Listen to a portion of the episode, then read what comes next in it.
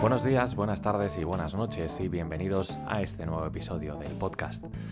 Como bien escuchasteis la semana pasada, os comentaba una situación que justo había vivido ese mismo día y os hablaba, pues bueno, un poco del tema de empatizar, de el valor del tiempo que, le tenemos que dar. Eh, en su justa medida, pero, pero siempre respetando a la persona que tenemos delante. Y también nos hablaba un poco de, esa situación, de ese cambio repentino de, de una persona de la noche a la mañana. Pues todo esto viene a colación de que al final cuando estamos eh, frente a otra persona o estamos conociendo a alguien dentro de un grupo de amigos, ya sea para tener una relación o cualquier historia, siempre nos ponemos lo que llamamos máscara social, como bien habéis visto en el título. ¿A qué me refiero con esto? Eh, pues al final una máscara social es la cara que queremos dar frente a los demás, pero eh, realmente no es quienes somos y es una manera de, ocultar miedos, eh, inseguridades, desconfianza hacia uno mismo y la usamos por el miedo a ser juzgados, miedo a no ser como eh, esos estereotipos que marca la sociedad, miedo a no tener el visto bueno de los demás, a las etiquetas, a los prejuicios, entre muchas otras cosas.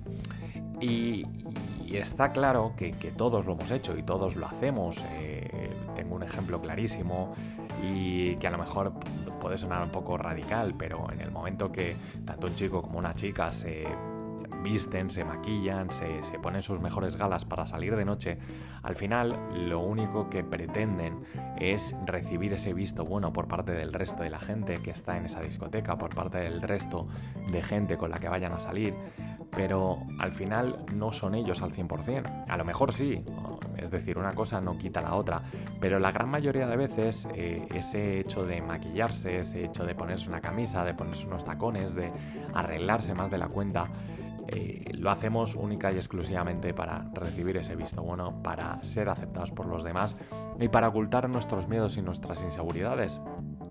Decía una persona eh, hace un tiempo que estuve leyendo y estuve investigando sobre todo esto, que cuanto más alto era el tacón o más abierta llevaba la camisa el chico, más inseguridades eh, estaba ocultando y más inseguridades tenía esa persona.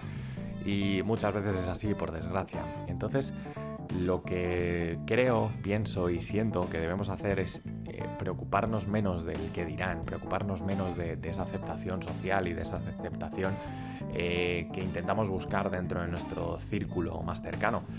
Porque la gente que realmente nos quiere, la gente que realmente nos aprecia, nos aprecia por cómo somos, no por lo que llevemos puesto, por cómo eh, seamos frente a los demás, eh, y todas esas cosas. ¿Cuántas veces nos hemos encontrado en la situación de estar con un grupo de amigos, estar conociendo a alguien y que venga una persona muy cercana a ti, ese mejor amigo o esa mejor amiga, y te diga, joder, es que estás irreconocible hoy, ¿qué, ¿qué te está pasando? ¿Qué estás haciendo? ¿Por qué estás actuando de esa manera?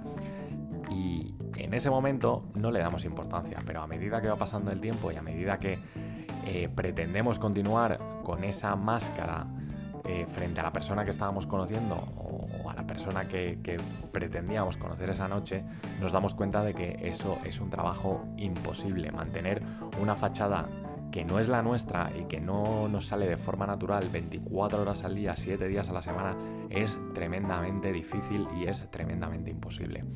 Por eso quiero deciros y quiero animaros a que seáis realmente quienes sois.